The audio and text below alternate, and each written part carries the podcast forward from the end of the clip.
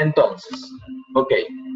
Em, ayer conversamos un poco, empezamos a hablar acerca de este libro que se llama Tu mente, tus palabras, tu cuerpo. Comenté de dónde venía el libro, que lo escribí.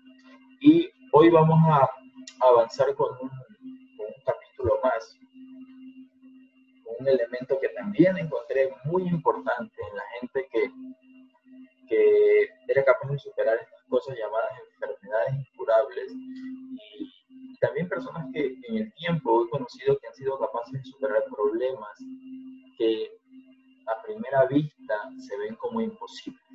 ¿okay? Uno de estos elementos tiene que ver con la fe. Y, y, no quiero entrar en temas de religión ni nada parecido, sino tratar de definir la fe desde un punto de vista un poco más amplio, de forma que que todos podamos coincidir en algún punto a pesar de nuestras diferencias culturales, religiosas, espirituales o lo que sea. Porque estas personas con las que conversaban, no todos practicaban eh, un tipo de fe en particular.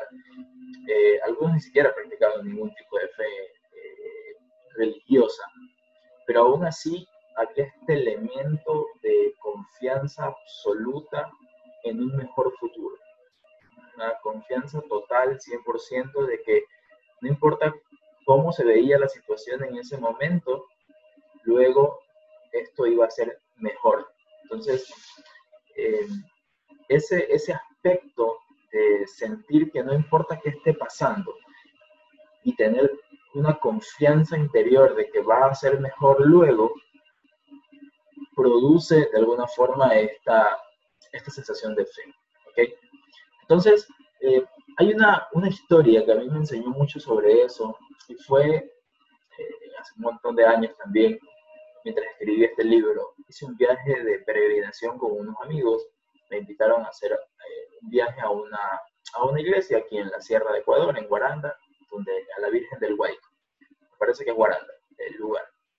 Entonces, llegamos a un cierto punto donde la costumbre es hacer de ahí hacia la iglesia eh, la caminata. Esta, esta caminata la empezamos más o menos 7 de la noche, donde tú comienzas desde Desvío por Chimbo, sí, bueno, ahorita conoce, exacto. Entonces, eh, esta caminata, me acuerdo que la empezamos a hacer más o menos 7 de la noche. Y hasta llegar a la, al, al santuario, son más o menos unos 30 kilómetros de caminata. Entonces uno calcula llegar a la iglesia caminando a un ritmo suave, trepando montaña, porque la iglesia está arriba de una montaña, eh, más o menos unas ocho horas de caminata por ahí con sus pausas. Y primera vez que yo me arriesgaba a hacer algo como eso, ¿no? Y fue con mis amigos que ya habían probado hacer esto antes. Y, y básicamente uno iba con su linterna, agüita, eh, algunas, algunos víveres chiquitos para mantenerte hidratado para que no te vaya a dar eh, la blanca, como le decimos nosotros, ¿no? que no te baje la presión o algo así, bien abrigaditos, eso sí. Y, ya, básicamente con eso, a rodar. Entonces caminamos y como ya tenía mi mente enfocada en, en, el trabajo de este libro, eh, veía mucha gente, o sea, mis amigos y yo, yo tenía en ese rato 21 años tal vez, mi amigo tenía 30 máximo, pero había personas que tenían 60, 65 años haciendo la misma caminata. Entonces, eh, yo, puedo, yo puedo explicar por qué una persona joven puede hacerlo, a lo mejor está como un desafío físico, pero una persona mayor no, no lo hace por un desafío físico, lo hace desde otro lugar, desde otra perspectiva. Y yo, yo decía, ¿qué hace que esta gente camine todo esto? Porque uno caminaba y eso era completa oscuridad, uno alcanzaba a ver por ahí un par de metros adelante y nada más. Alcanzas a ver dos metros adelante y no alcanzas a ver más, solo sabes que de ahí para allá todo es tierra, tierra, tierra. Eh, lo más que se iluminaba era cuando un auto pasaba por ahí al lado cada dos horas, cada hora y media veías un carro pasar y, eso era lo que, lo que más luz daba. Entonces, cuando cuando llegamos, bueno, primero pasó que en medio del camino nos cansamos, nos mareamos, igual nos dio todo. Eh, pero en ese camino tú te das cuenta que a la gente en ese lugar no la motivaba el ver ya estoy llegando y ya se ve, ya, ya veo a dónde voy. Básicamente caminaban de pura fe, de pura fe de que sé que voy a llegar, no sé cómo, no sé qué hora, no sé si, no sé con qué fuerzas, pero sé que voy a llegar, sé que voy a hacer. Y, esa certeza tan absoluta de esa gente eh, es fantástica. Nosotros también teníamos esa certeza, pero eh, me sorprendía ver cómo era una cantidad de gente, eh, eran montones, tal vez no íbamos todos juntos, obviamente. Me acuerdo que con mi amigo éramos tres y éramos solo los tres alrededor, veíamos una persona cada 30 minutos porque los alcanzábamos o porque alguien nos alcanzaba y nos rebasaba, pero eh, básicamente estas personas caminaban por esa sensación de, yo sé que esto, yo sé que no veo nada adelante, no veo nada atrás, estoy solo en este lugar, pero aún así sé que voy a llegar. Sé que hay un lugar allá al que estoy yendo y que está ahí esperando y que va a pasar. Y, y otra cosa que, que noté en ese proceso es que cuando muchas personas conjugan en ese mismo ideal, en esa misma fe, comienzas a encontrar ayudas inesperadas. A nosotros nos pasó, recuerdo mucho que a las 4 de la mañana llegamos a un punto donde eh, una de las personas que, con las que íbamos tenía un problema en, rodilla llegó un punto donde no podía caminar más. Obviamente no lo íbamos a dejar solo en medio de la nada. Entonces decidimos quedarnos ahí. Nos sentábamos, descansamos un rato y, y en un punto, eh, en un punto de ese trayecto entre que nos sentábamos y esperamos, pasó una camioneta y nosotros no, no le hicimos de la mano ni nada, simplemente se detuvo y preguntó, chicos, ¿van a algún lado? Nosotros sí, vamos al santuario. Ah, nosotros también, vengan, suban. Bueno, todos a la camioneta. Y esa última parte del trayecto no tuvimos que hacer la pie, porque alguien nos aceleró el proceso. Pero yo siempre, siempre recuerdo que alguien nos aceleró el proceso porque estábamos sintonizados, porque estábamos en la misma en el mismo canal, en el mismo nivel. ¿sí? Estas personas también estaban yendo allá. Eran comerciantes, ellos iban a vender comida en la mañana, no sé qué, pero estas personas también estaban movidos por la misma fe, por esa misma intención. Entonces, eh, estas personas que superan estos problemas increíbles, básicamente se mueven con esta sensación de fe. Están todo el tiempo pendientes de que esa sea su luz, que esa sea su guía. No importa que no vean el resultado, muchas de estas personas con enfermedades incurables, como les decía ayer, eh, incluso sus médicos les decían, esto no tiene vuelta atrás, de aquí no hay cómo salir, tú no te puedes curar de esto. Y, y ellos simplemente desviaban su atención a la completa fe. Y otra cosa interesante que tiene que ver con esto es que nuestra fe no era, bueno, nos sentamos a las 7 de la noche ahí y como tenemos fe vamos a esperar a que alguien nos lleve. Para nada, hicimos nuestro trabajo, caminamos, incluso cuando paramos a descansar pensamos, bueno, ya nos cogerá el amanecer y ya en la mañana caminaremos con más calma. Y obviamente no pasó así, alguien nos llevó, eh, pero pero nosotros estábamos haciendo nuestro trabajo, estábamos haciendo nuestra parte. ¿sí? Yo recuerdo que cuando se puso de moda este, este, esta película del secreto, el gran error que cometieron en esa película fue sugerir que básicamente tenías que sentarte y esperar a que las cosas pasen. Quiero ganar un millón de dólares, entonces espero a que alguien me regale la lotería ganadora, porque ni siquiera voy a salir a comprarla, ¿no? Solo voy a sentarme a esperar que alguien venga y me regale la lotería ganadora. Y ese era un, eso es un gran error. Simplemente estas personas que tenían fe, estas personas que tienen fe, no funcionan así. Hacen todo lo que está a su alcance, mueven cielo y tierra, pero se mueven basados en esta sensación de lo hago porque sé que va a funcionar. ¿Ok? Lo hago porque sé que va a funcionar. Y todos hacemos eso. O sea, si ahora, por ejemplo, alguien está con gripe y dice, no, tengo que tomarme esto, hay mucha gente eh, de la que he escuchado en estos días que está con, síntomas como fiebre, como gripe, como tos seca. Entonces, esta gente no solo se detiene y dice, bueno, ya espero curarme, sino que hacen cosas, hacen todo el trabajo necesario para funcionar, pero al mismo tiempo en cada acción están seguros del resultado positivo que van a tener, del resultado de, mejora de salud, del resultado de salir del problema, del resultado de curarse de la situación que están viviendo, de, que algo bueno va a pasar después. ¿ok? Y eso es un elemento crucial, crucial chicos, resolver problemas que parecen imposibles o curar enfermedades que parecen imposibles. Todas estas personas que salieron de esos problemas, al menos las que he conocido, han tenido una fe inquebrantable, ¿okay? han tenido una fe del, sea, han sido tan firmes como una montaña, de, que si alguien te dice, no, pero es que no, no funciona, bueno, no importa, voy a seguir probando todo lo que haya porque, porque de alguna forma lo voy a resolver. Como yo les decía ayer, en el caso del, del libro de Víctor Frank, El hombre en busca de sentido, eh, él descubría que básicamente cuando una persona perdía la esperanza, cuando no se paraba a comer eh, esa comida que ni siquiera tenía ningún valor nutritivo, pero cuando no hacía el esfuerzo de pararse, ya sabían que ser el siguiente en morir, porque esa persona se detenía. Simplemente paraba y ya no había esperanza, ya no había posibilidad de vida. Entonces, esta fe, esta visión positiva del futuro, hace que de alguna forma tu cuerpo responda diferente, tengas una reacción diferente, una reacción física, una reacción química distinta y funciones obviamente de, de, otra forma. Y además, otra cosa que, esto te enseña es que tal vez te, muestra cómo los problemas grandes, como lo que estamos viviendo ahora, problemas mundiales, puede revelar nuestra capacidad de, fe, la capacidad de certeza, de seguir adelante a pesar de los problemas.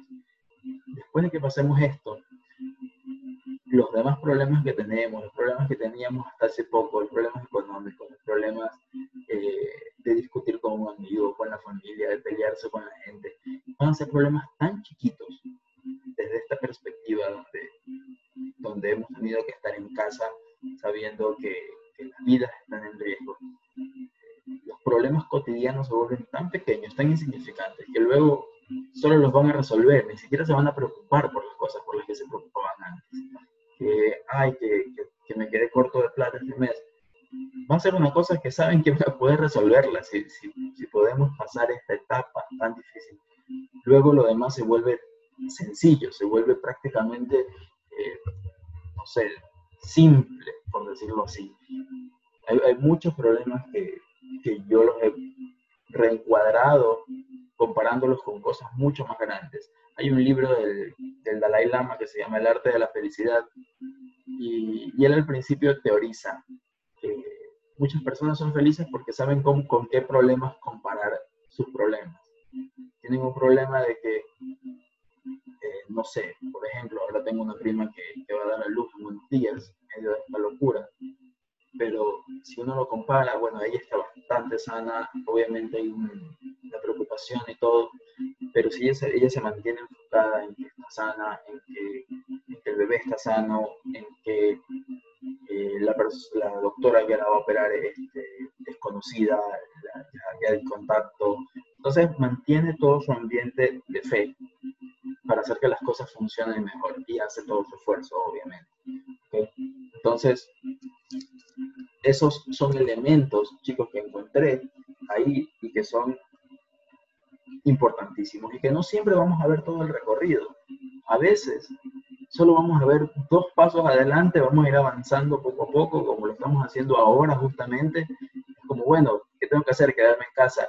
Solo puedo salir una vez a la semana. Eh, y eso estamos haciendo, ¿no? Estamos yendo día a día, paso a paso, pero esta fuerza de fe nos hace, nos da la certeza de que finalmente esto va a pasar y vamos a ver un resultado positivo.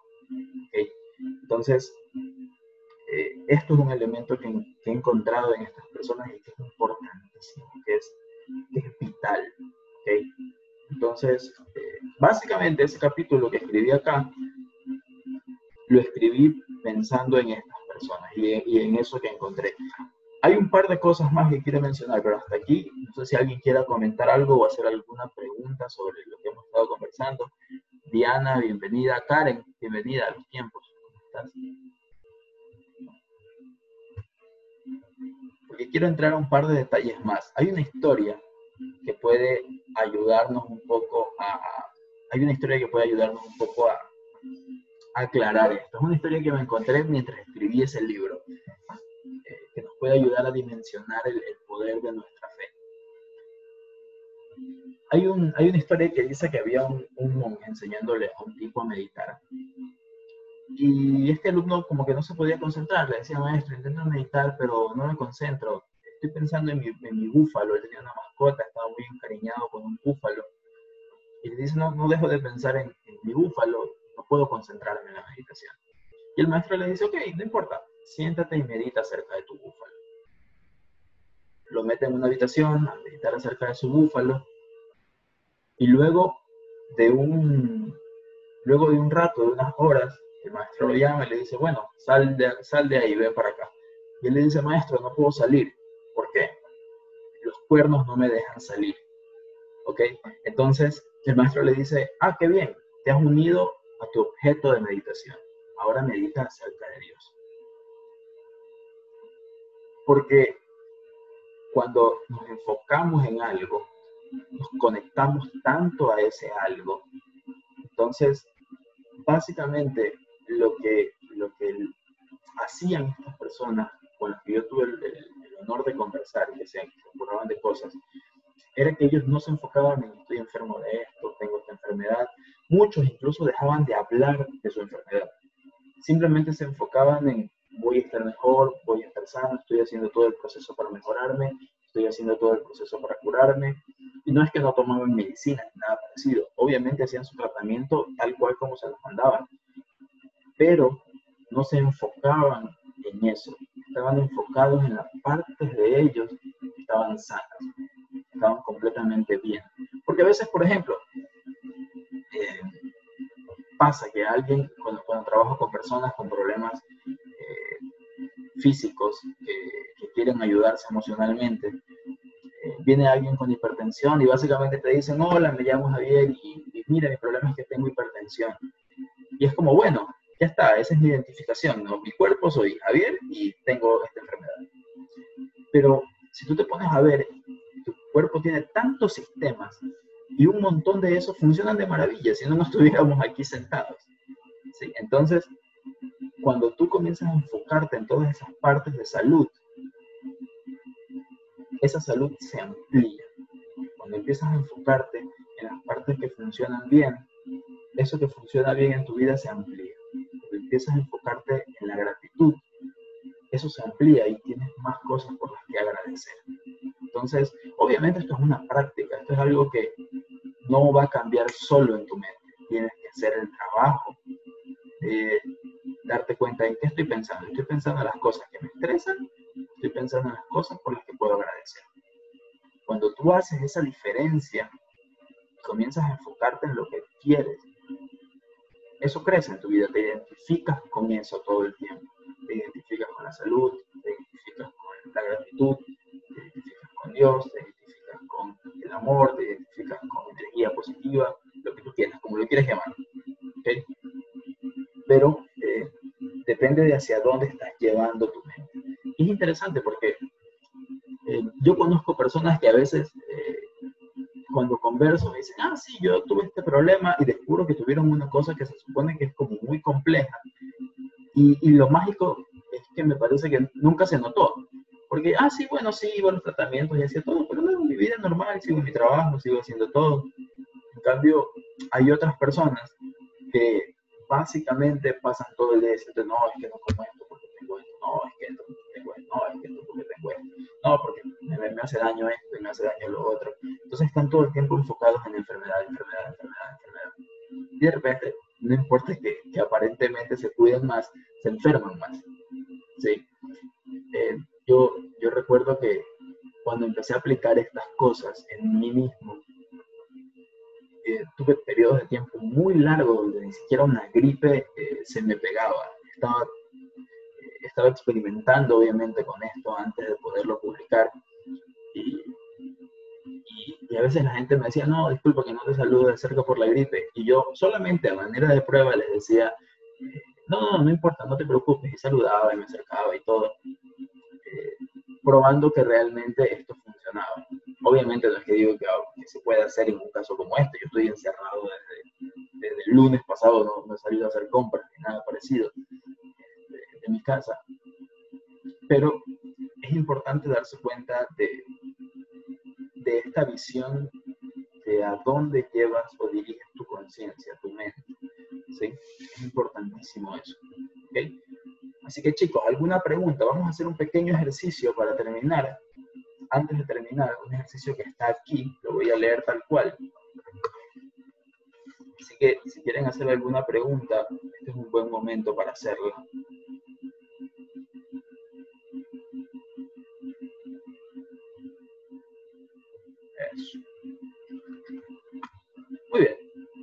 Marita, cuéntame.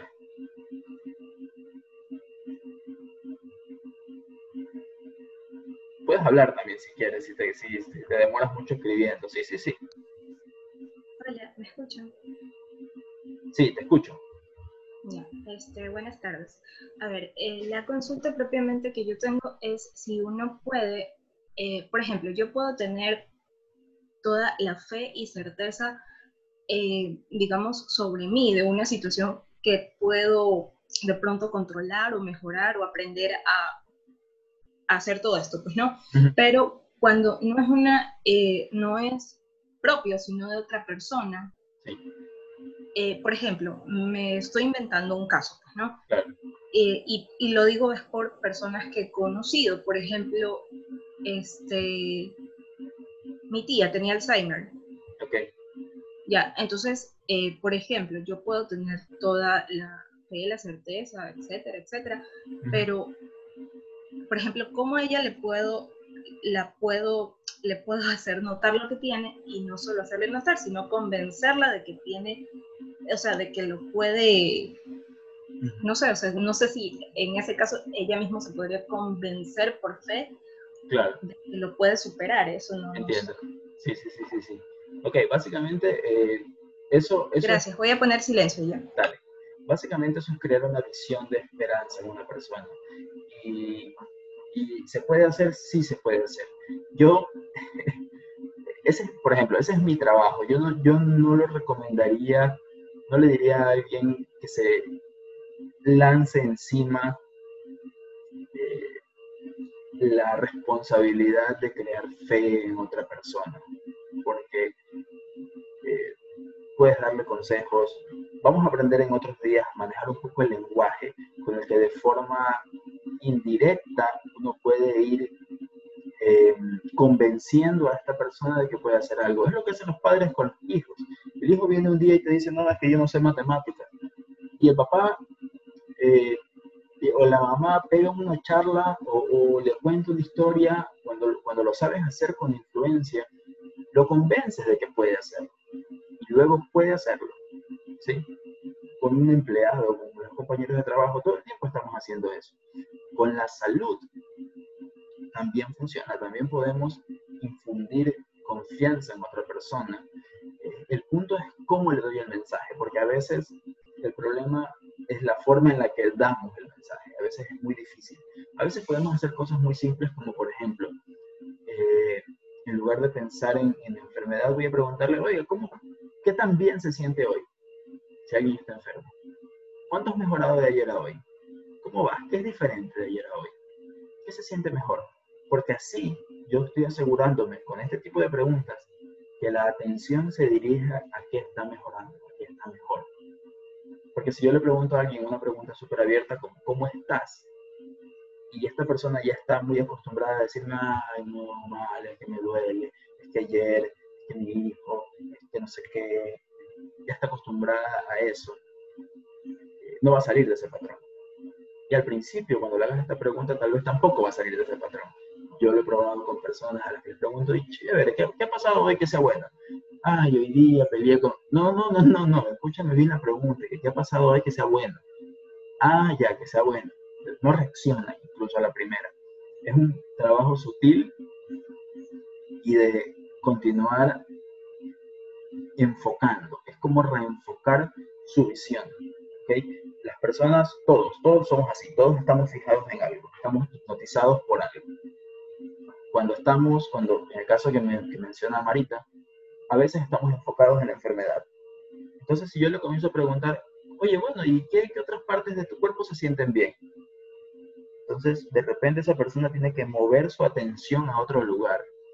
¿sí? No, es que tengo problemas ahí en la espalda. Ah, ¿y tus pies están bien? Sí, mis pies están bien. Ah, ok, ok, ok. ¿Y tu respiración está bien? Sí, sí, respiro bien. Ah, genial, perfecto. ¿Y tus manos? Sí, también están bien, todo bien. Entonces, comienzas a mover la atención a otra cosa.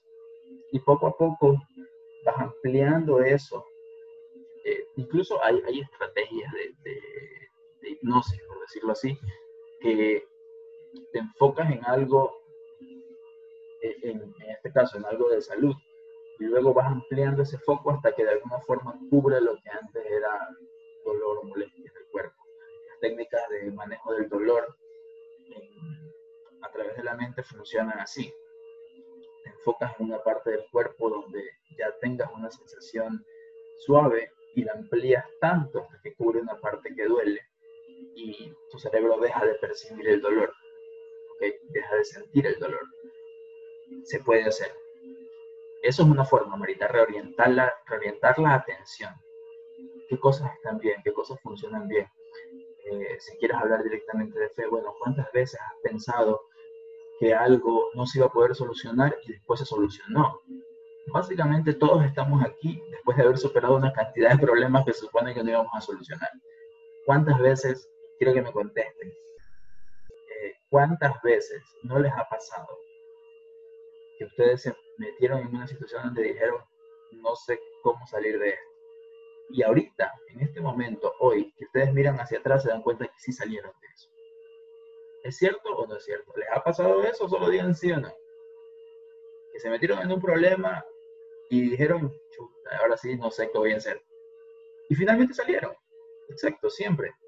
Siempre, siempre. Eh, yo estoy seguro de que la respuesta a eso siempre es sí, porque por eso estamos aquí. Porque eh, incluso yo me acuerdo cuando era pequeño, alguna vez con mi mamá estuvimos en un, en un casi accidente de bus, iba viajando hacia Esmeralda, debería viajar menos a Esmeralda. La, última vez me, saqué el brazo y la primera vez casi me mato. Íbamos en el bus, es un viaje de ocho horas hasta esa ciudad en bus. Eh, yo era pequeño todavía y el chofer del bus se quedó dormido. Entonces íbamos en una carretera y el carro se estaba yendo hacia el barranco. Y de repente el chofer se despertó y simplemente acomodó el, el este, obviamente se despertó de los gritos de la gente y seguimos adelante. Pero eso es un momento en el que tú dices, ya fue, ya aquí no hay más, no, no, no hay más. Pero sales del problema. Y sales muchas veces de una forma en que ni siquiera tiene una explicación lógica. Solo pasó. Y en esta semana me pasó algo. Estoy en un, eh, en un proceso de, de, de, algo, de un proyecto personal. Y con toda esta crisis, sin generar el dinero y todo esto, yo dije, bueno, ya eso parece que no va a salir. Y, y hablé con la persona con la que estoy en este proyecto y me, y me dice, no, no, sí, se puede hacer esto y esto y esto, y de repente hubo una solución. Otra vez contra algo impensable, imposible. Pero, ¿qué sucedió? Detrás de en mi cabeza siempre mantuve la idea, tengo una imagen clara de ese proyecto realizado, eh, la veo todos los días, la converso todos los días. Es una imagen muy clara de ese proyecto listo. Entonces, a pesar de que las circunstancias están en contra, todo se ajustó y volvió a funcionar. Entonces, ¿cómo hacemos esto, Marita? Cambiando la atención, dirigiendo la atención a las personas que quieren ayudar. Yo sé que a todos les debe estar pasando con sus padres, con los hermanos, con los hijos. Eh, yo en internet busco, busco información de personas que, que muestren eh, este lado positivo, que hagan este cambio de atención. Justo hoy le pasaba al grupo de WhatsApp de mi familia eh, la historia de alguien de aquí de Guayaquil que, que contaba cómo de pequeño había recibido un milagro y se había curado de una enfermedad y anoche le había pasado lo mismo, que había estado con los síntomas de COVID y, y había tenido una, de madrugada estaba corriendo con mucha fiebre, con dolor, y, y en la mañana, bueno, no en la mañana, en la mitad de la madrugada, vio, había visto una imagen de su papá fallecido en su casa, lo, lo vio, y se levantó como a seguirlo, ¿no? Medio dormido. Y uno de los hijos, uno de sus hijos le dice, oye, pero estás caminando bien. Y él en ese rato se dio cuenta de que ya no tenía eh, todos los problemas que, que tenía hasta antes de dormir.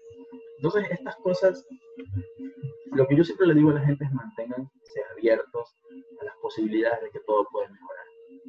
Si, si nos mantenemos abiertos a eso, a esa frecuencia, así como esa camioneta pasó a recogernos a nosotros en esa caminata, alguien puede ayudarnos en cualquier punto. O puede aparecer una idea, o puede aparecer una persona, o puede aparecer cualquier cosa.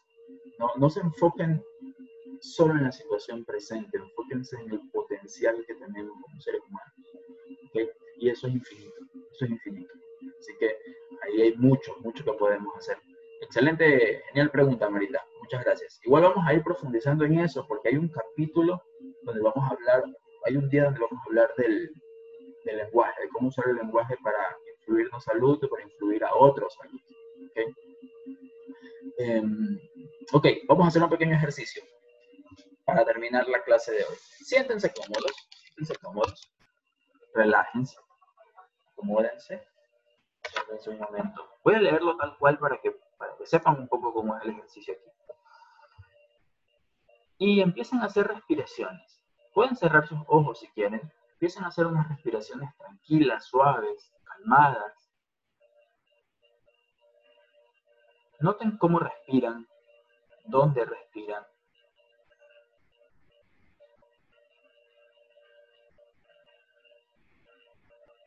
Dejen que las primeras respiraciones entren por la nariz y salgan por la boca.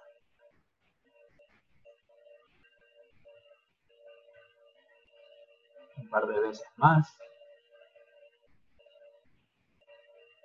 Y luego pueden cerrar su boca y simplemente respirar por su nariz, suavemente, de forma natural, de forma cómoda,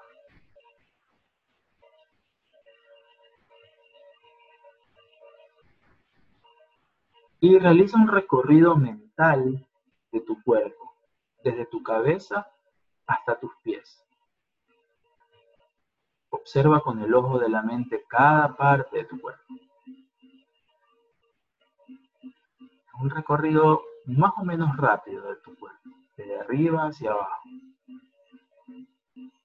Y cuando hayas terminado ese recorrido, regresa a tu cabeza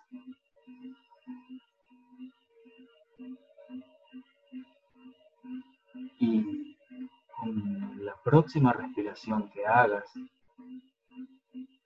ve relajando más y más tu cuerpo. Relaja tu cuero cabelludo, simplemente con una voz mental, dile a tu cabeza, relaja.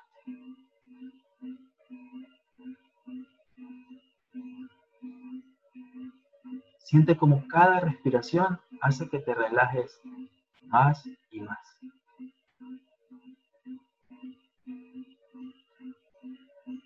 La relajación se va extendiendo por la frente, por las cejas, por las sienes, por los párpados, los ojos, También se relajan suavemente las mejillas, la nariz, todo se relaja.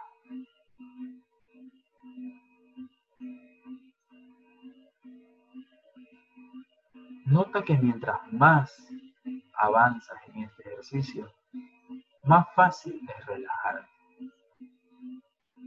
Relaja los labios, y el contorno de los labios. Relaja la mandíbula, las orejas y la nuca.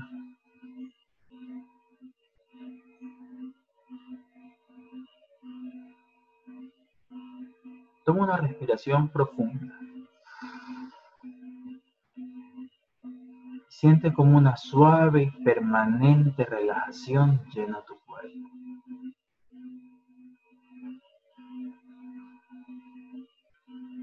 Continúa relajando tus hombros.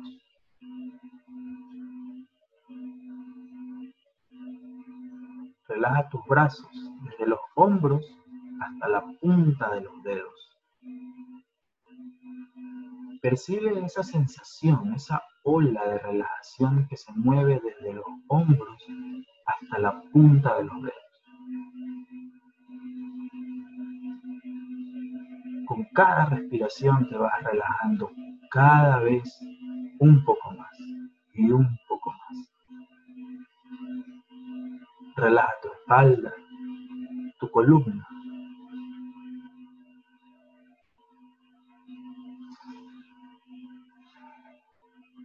Relaja tu pecho, tu abdomen y sonríe. Sonríele a tu cuerpo. Dale las gracias a tu cuerpo por este momento que le estás regalando.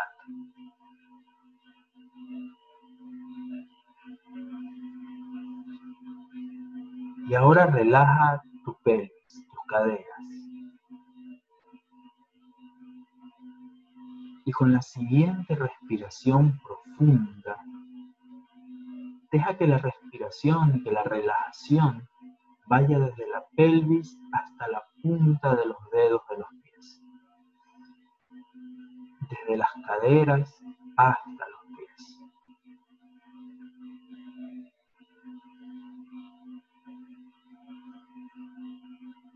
Haz un par de respiraciones más que relajen todavía más tus piernas. Nota el peso de tus piernas, nota la sensación de tus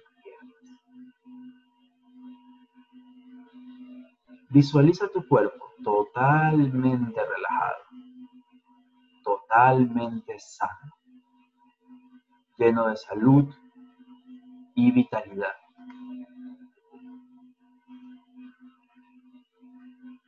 Ahora Piensa en una situación en tu vida en la que te hayas sentido muy feliz y cómodo.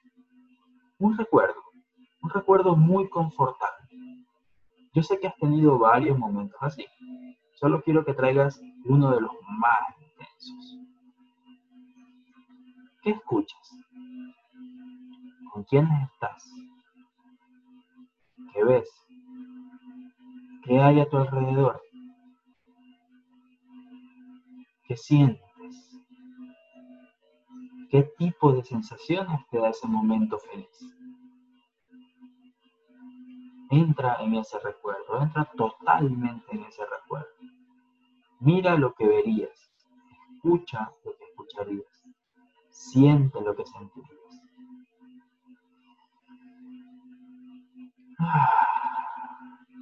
Siente muy bien, ¿no? Mantente ahí. En este preciso instante estás generando una gran cantidad de químicos maravillosos que están cambiando todo tu cuerpo, produciendo una nueva salud, produciendo hipersalud. Y también ahora puedes darte cuenta de la poderosa maquinaria que tienes en ti y es tu cerebro. Con tu mente acabas de traer un estado sumamente fuerte y puedes volver a traerlo cada vez que quieras, cada vez que lo necesites.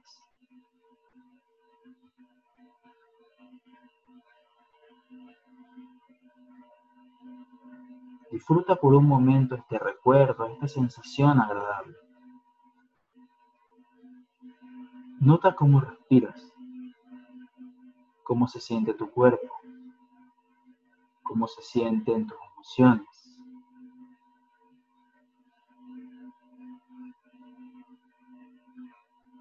y poco a poco puedes volver a tu estado normal, puedes ir despertando, volviendo al presente, volviendo al aquí y a la hora, a este momento,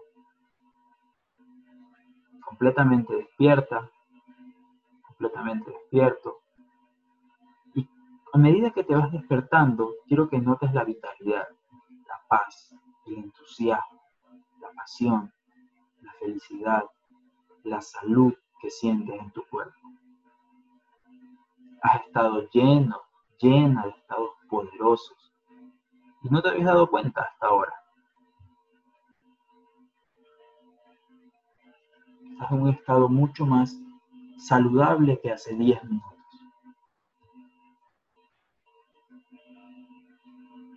Y despertando, estírate un poquito si quieres. Eso. Y cuéntame, ¿cómo? Puedes escribir o puedes abrir tu micrófono como tú prefieras. Perfecto, muy bien.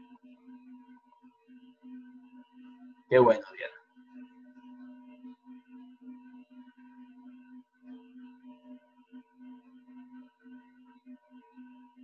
¿Recordaste cuando llevaste a tu familia de viaje al Quilotoa? Genial. Qué bien. Lindo lugar. Fantástico. Reviviste las sensaciones de ese momento. El paisaje maravilloso. Bien, qué lindo. Feliz y reconfortada, recordé en el campo con tu caballo. Qué bien, María. Qué bonito. Genial. Genial. Yo también estuve al pie de una cascada con mi mamá. Fantástico, María. Genial, qué bien. Qué bueno. Un, un, gran momento, un gran espacio para, para, para saber que nuestro cerebro tiene acceso a tantas cosas maravillosas. Qué bueno, primero emoción y luego felicidad. Genial. Qué bueno, quédate con esa sensación de felicidad. Yo creo que si todos eh, aportamos en sentirnos un poquito mejor cada día, eh, realmente podemos hacer bien al mundo, simplemente sintiéndonos mejor. Este,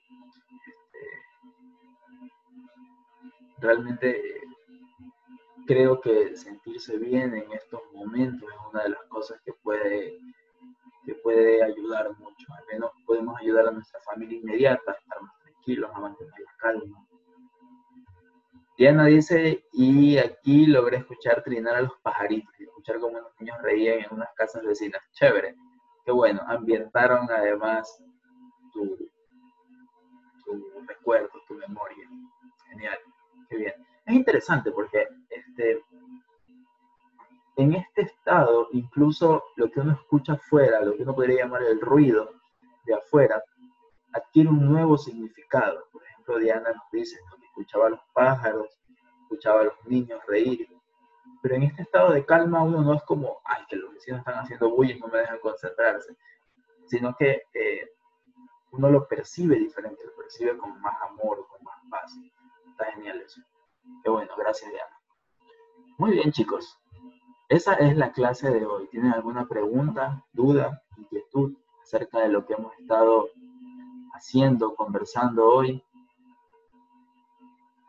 Sara, bienvenida. No, gracias a ustedes por, unirse, por conectarse. Eh, aquí vamos a estar mañana a la misma hora y por el mismo canal. Vamos a ver de qué vamos a hablar mañana. Ahora les digo. Mañana vamos a hablar de, de, facilitar la tolerancia. Primera vez puede estar, ah, primera vez estás acá, Diana, bienvenida, qué bueno. Mañana vamos a hablar de la tolerancia. ¿A quién le está pasando que se está volviendo loco en su casa con su familia? Bueno, mañana vamos a hablar un poco de, eso, ¿ok? Ah, siempre lo ves en las grabaciones. Bueno, qué bueno. Qué bueno que te hayas podido conectar en vivo. Podemos escuchar tus comentarios y, y preguntas y todo, y escuchar preguntas y todo. Sara, tú, contigo misma. Ok, eso está bueno. También a veces eh, llega un punto donde no nos toleramos ni a nosotros. Entonces, mañana vamos a hablar un poco sobre eso. Este capítulo se llama Tolerancia. Eh, es otra cosa que esta gente eh, que se cura de cosas incurables tiene. Aprenden a no estresarse por cosas que realmente no importan aprenden a ser tolerantes con cosas eh, superficiales o con cosas que son innecesarias de prestar atención. Una de las cosas que a mí más me encantó de, de, estas personas es que son como maestros zen. Ellos aprenden en ese proceso de autocuración, ellos aprenden a prestarle atención a lo que realmente importa, porque no tienen tiempo para prestarle atención, eh, no tienen tiempo para prestarle atención a cosas inútiles. Ellos ni siquiera le prestan atención a los malos diagnósticos, imagínense a, noticias ni a, nada de eso. Estas personas se vuelven muy simples a la hora de elegir la información. E incluso con las personas que conviven, aprenden a, a notar lo que es importante y a descartar lo que no es importante. Así, así de simple lo hacen. Entonces mañana vamos a conversar un poco más sobre esto. Chicas, chicos, muchísimas gracias por haberse conectado, muchísimas gracias por haber venido. Mañana vamos a conversar. Claudia, bienvenida, me parece que tú acabas de llegar, estamos terminando. Mañana estás invitadísima a las 5 de la tarde a unirte a la clase. Eh, esta clase igual queda grabada, yo se las envío a sus correos. Si ustedes los enviaron, los, ustedes entraron aquí a través de su correo, pues ya saben que la clase la van a tener ahí. Así que muchas, muchas gracias a todos por, haber venido. Claudia, igual puedes ver esto más tarde. Creo que la clase estuvo muy, muy simpática. Sara, si tú no estás recibiendo las clases, genial. Ya voy a, a tomar tu correo para, para luego luego poderte agregar a la lista, ¿ok? Este, chicos, muchísimas gracias por haber estado acá. Nos vemos el día de mañana. Claudia, Daniel, Denise, Diana, Karen, Ariel, Marita, Ronald, Sara, Paola, que ya se fue. Un gusto, chicos. Nos vemos el día de mañana, 5 de la tarde. Bye. Disfruten. Chao, chao. Gracias.